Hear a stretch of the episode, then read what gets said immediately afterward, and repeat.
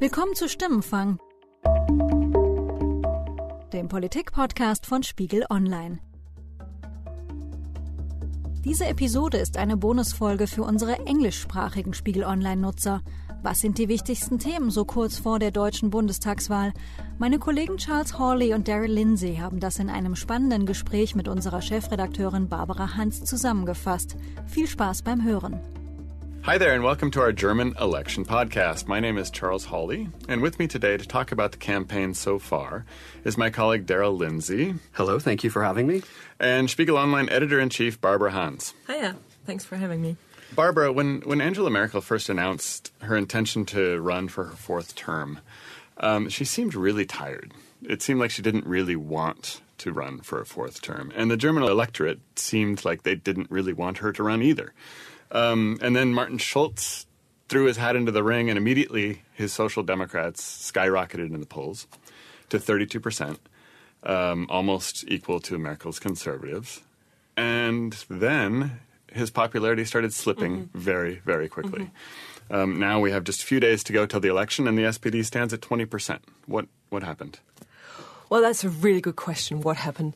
Um, I think Schulz has had a real roller coaster ride in the past few months. Um, when he was elected candidate for chancellor, the euphoria was great. Especially young people appealed to what he um, told them about his past, about his biography, and all of that.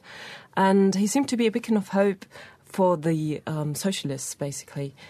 And it is his merit to unite the party. But what was lacking were um, political approaches and ideas of their own. And the SPD has tried again and again to set new topics, to address problems, but the ideas haven't really caught on. Is that because is that a communication problem with the SPD, or is it is there a credibility gap?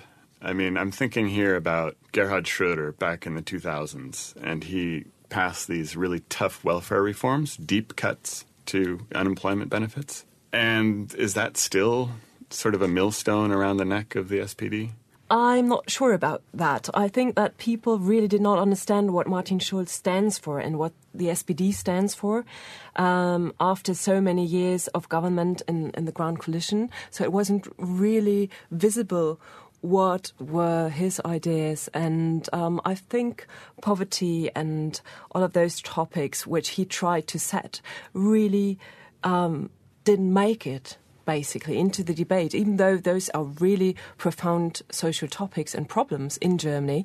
But basically, the majority of people are really um, much better off than they were a couple of years ago.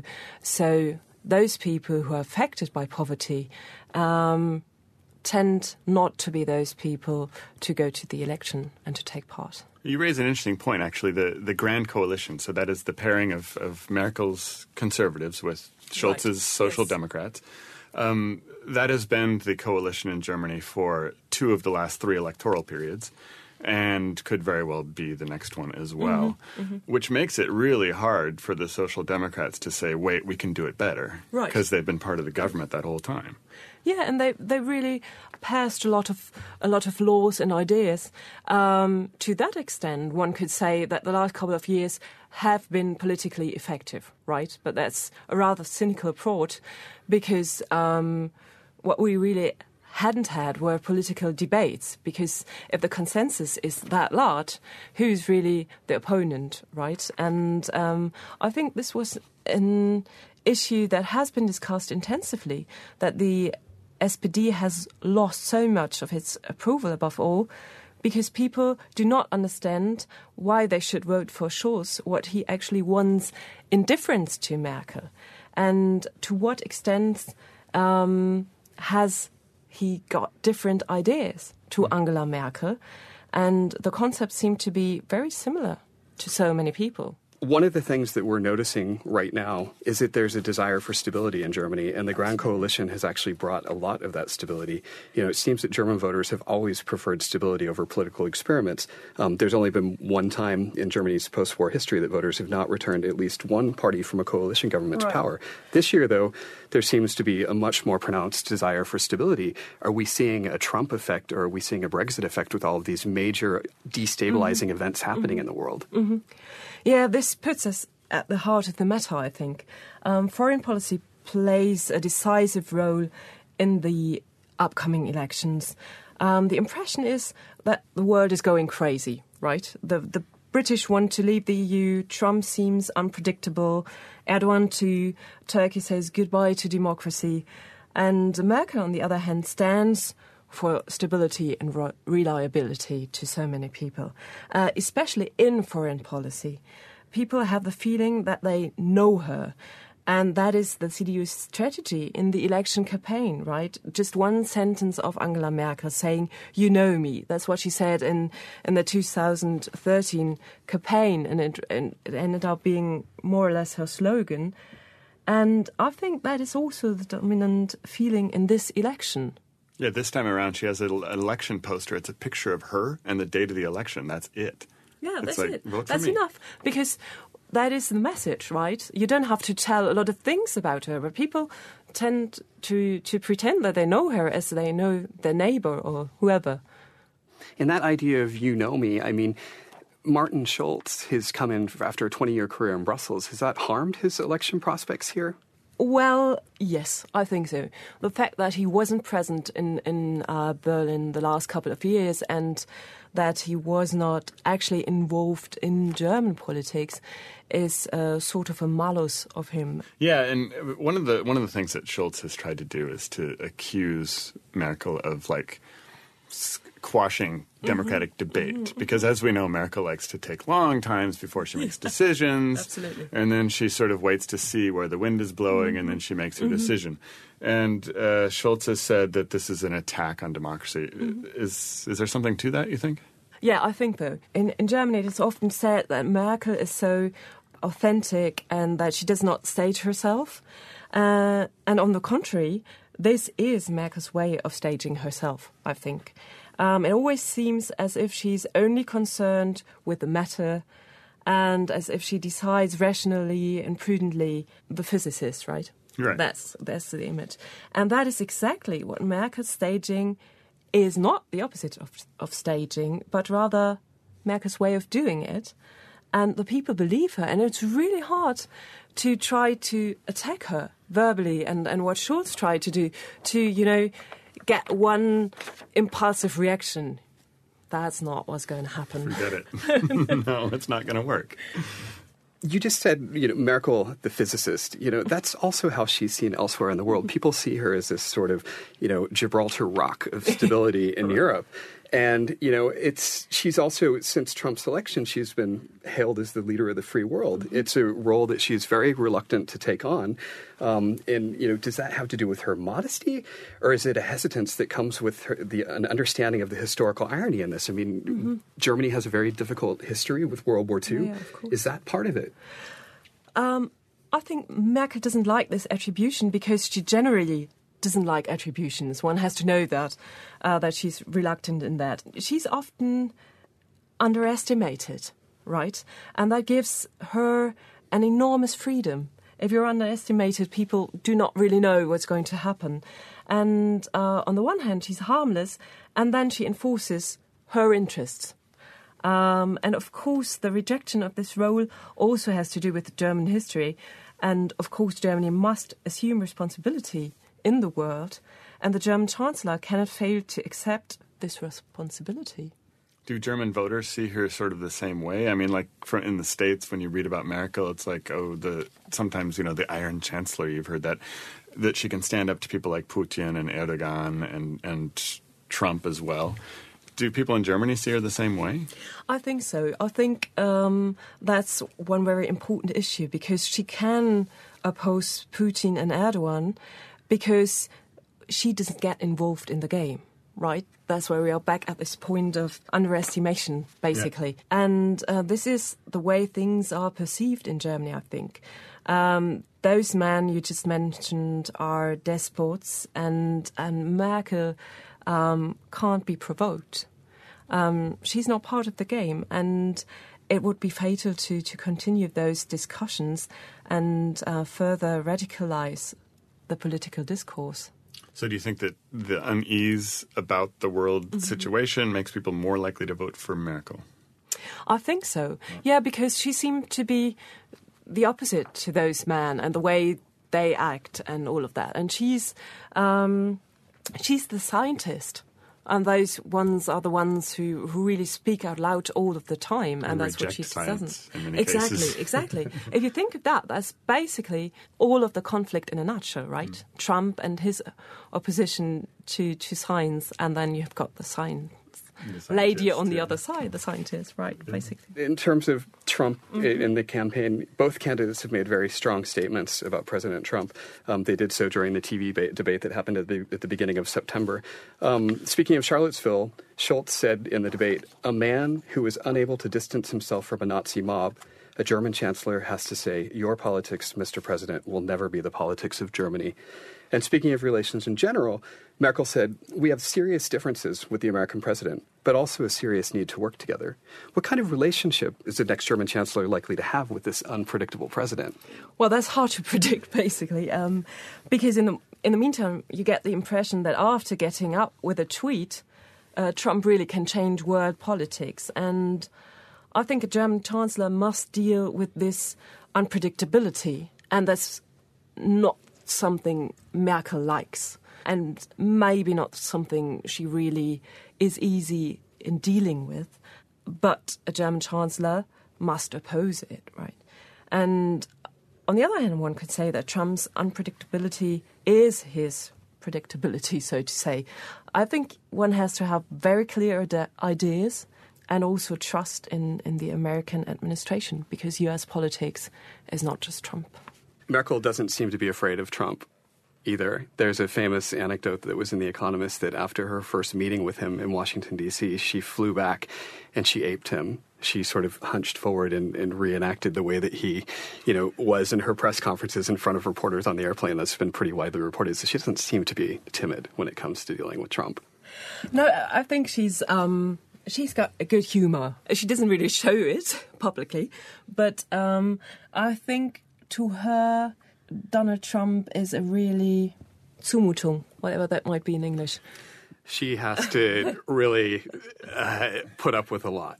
Yeah, yeah. let's put it that way. A huge challenge. Yeah, yeah. I think he is really a huge challenge for her because he's so out with regard to so many things which are really of importance to her so that she can you know can approach things in a very structured way and that she can uh, analyze what's happening next and I think personally that um, that is hugely demanding for her to deal with someone like Donald Trump. So we've talked a lot about what Germans think of America, what people abroad think of America, but we haven't yet really talked about the elephant in the room, and that's the refugee crisis. Um, something that Merkel at least looked for a long time like she'd be vulnerable on when it came to the campaign. Gerhard Schroeder famously said uh, that uh, Merkel has a heart but no plan. Um, Right. Is that really true anymore? I mean, we've gotten to the point where the the CDU, her party, has tightened up refugee policy, focused on deportations. Is it true that she no longer has a plan?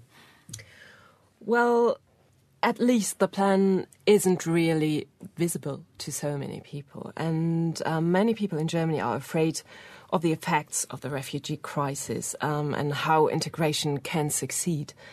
And it is an important issue in the election campaign, but one that the major parties would prefer to avoid basically, because they have no real answers to people's fears, or their answers don't don't really reach the people. Is she doing um, enough to focus on integration? Do you think? I mean, uh, as uh, people in the states are fond of saying that Germany is ruining itself with by allowing in so many Muslims, or not people in the states, but a certain clientele in the states is saying this. Um, is she focusing on integration? You don't hear about it at all in the campaign. No, that's because you know it's um, so connected with people's fears, and by talking about the different options or perspectives on integration, the parties are afraid that by mentioning the topic, they sort of get infected, right, and that they can't really make their points in what happened. And one has to say that a lot of things really were went on very well in the last couple of months, but not because of politics, but because people were extremely engaged in, in helping on local levels and and all of that. My impression is that the parties don't have the impression that you can um, make any points or gain any voters by talking about the refugees. So, with the mainstream parties, this is not a major issue in the election campaign. It's just something that has been in the margins largely. Yeah, I think so. I think so. Yes. Yeah.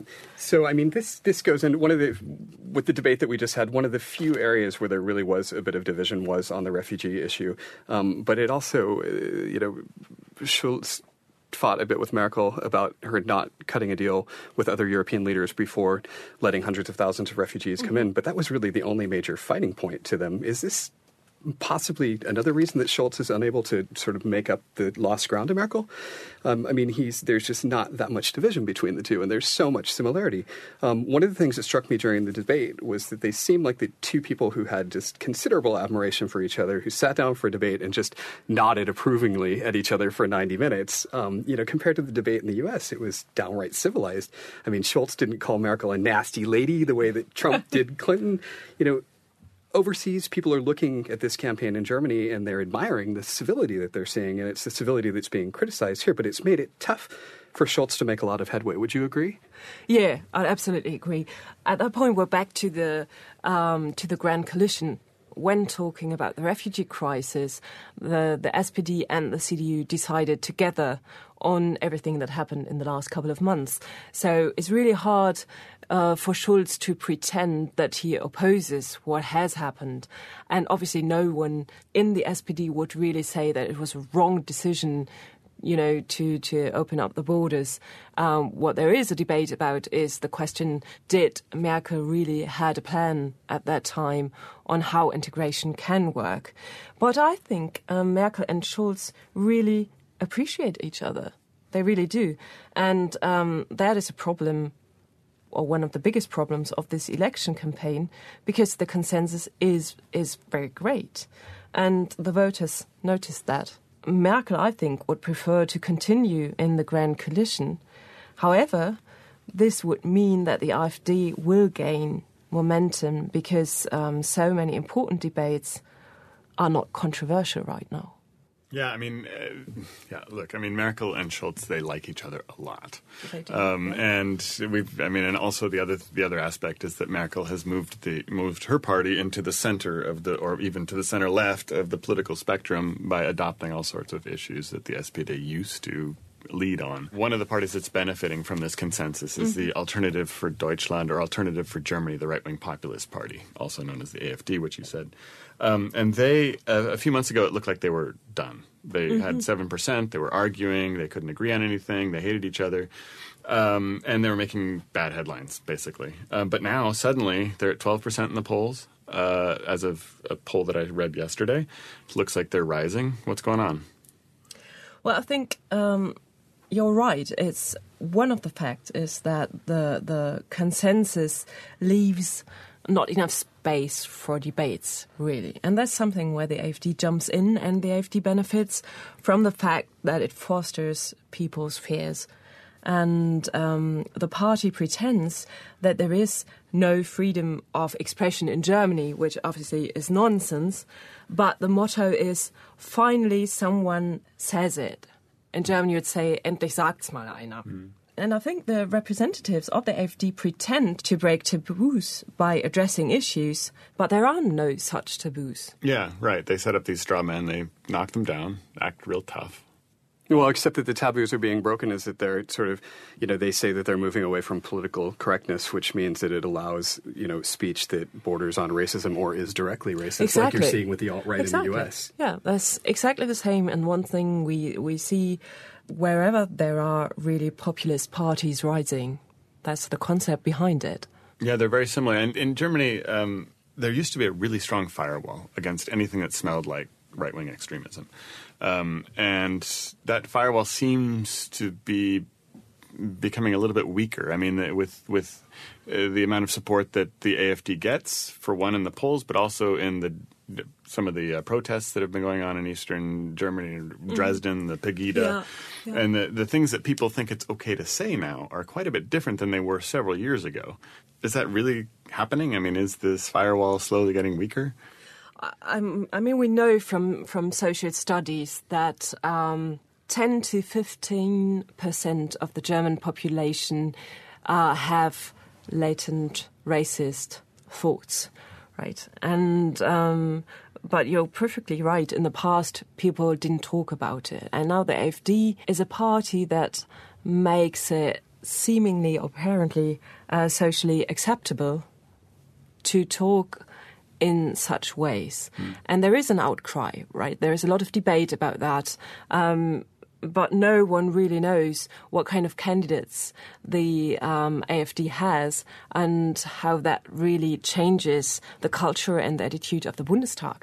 And the culture of political debate has shifted in the last couple of months because you have you had several publicists which um, tried to to mingle with the AfD and this way of populist sentences and opinions, really. when yeah. you said journalists mingled with them, what did you what do you mean by that? Like they had journalists actively in there, or Yeah, you have you have journalists who um, came from from a conservative stance, and now. Uh, sort of flirt with the AfD political positions, and they know that by doing this um, and by provoking an outcry, you are in the news. That is something which we um, have seen in the last couple of months, and this is has been fostered by social media because we know that a lot of AFD um, debates are big in on Facebook and on Twitter, and that is a difference, and that is one of the major differences to the debates in the last couple of years or decades.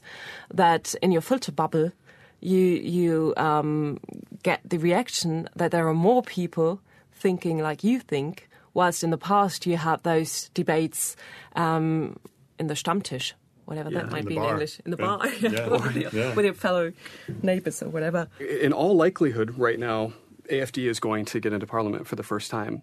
How is this going to change Germany? Because suddenly these things that have been in the headlines or that you've seen on television are going to become a part of the parliamentary debate in a parliament that has succeeded for more than 60 years in keeping far right parties out. How, how is this going to change Germany?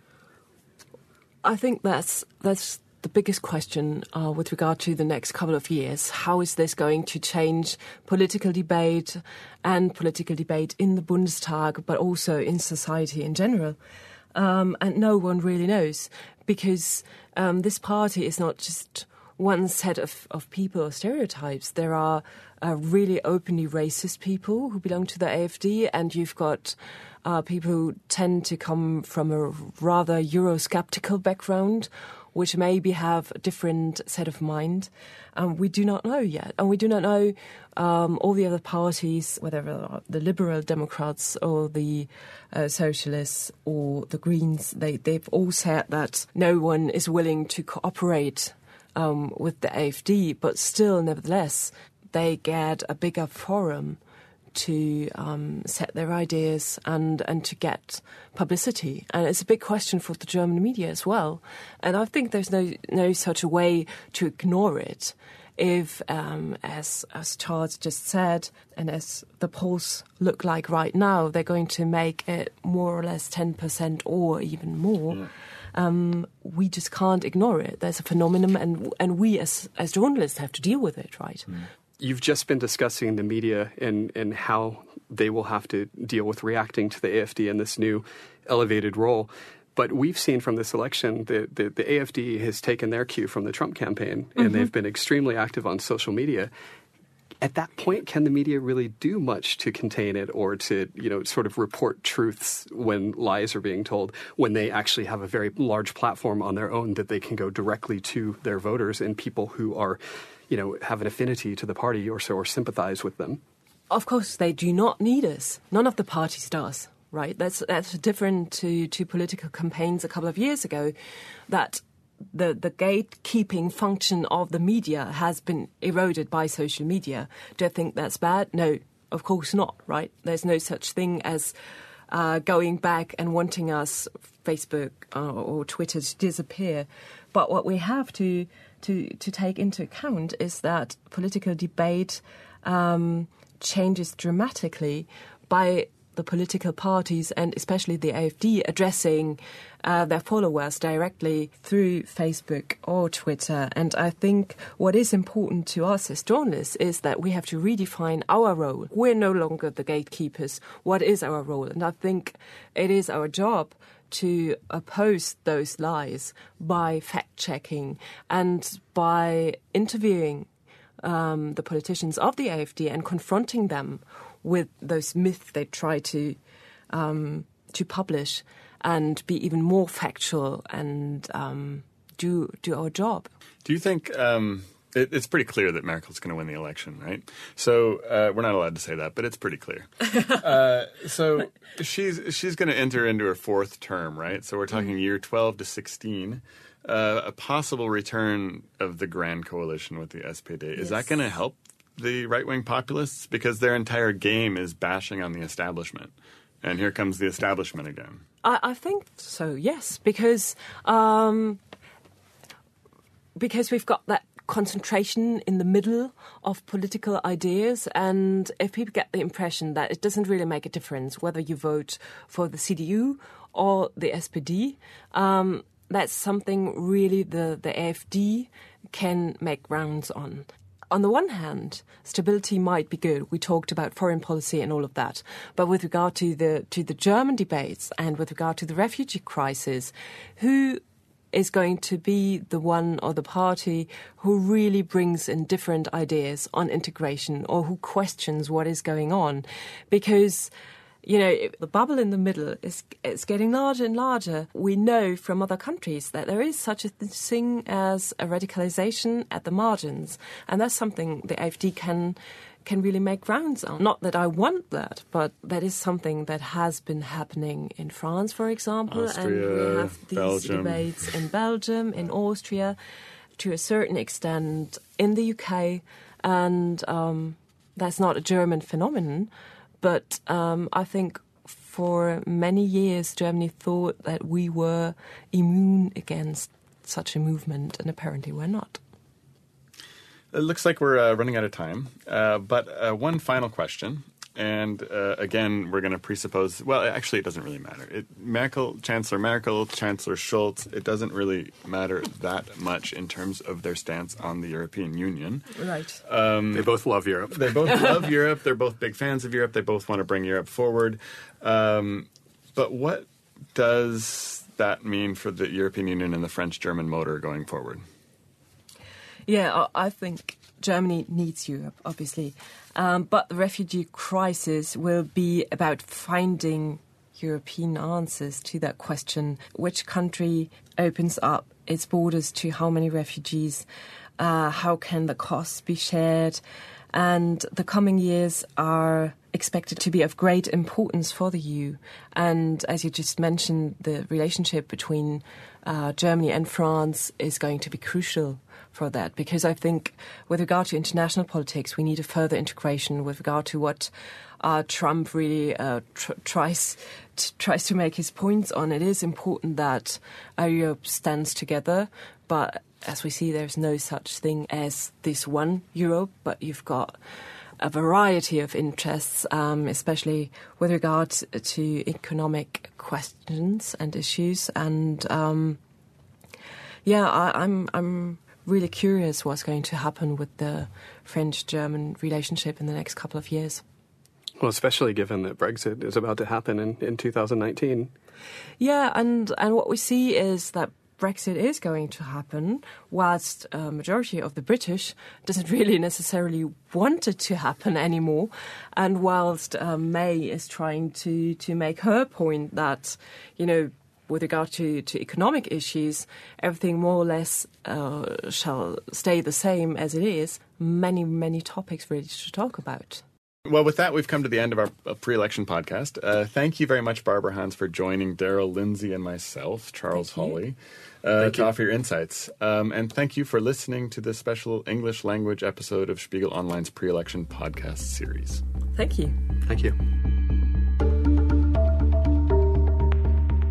Das war die englische Bonus-Episode zu unserem Politik-Podcast. Die nächste reguläre Folge von Stimmenfang erscheint wie gewohnt am Donnerstag.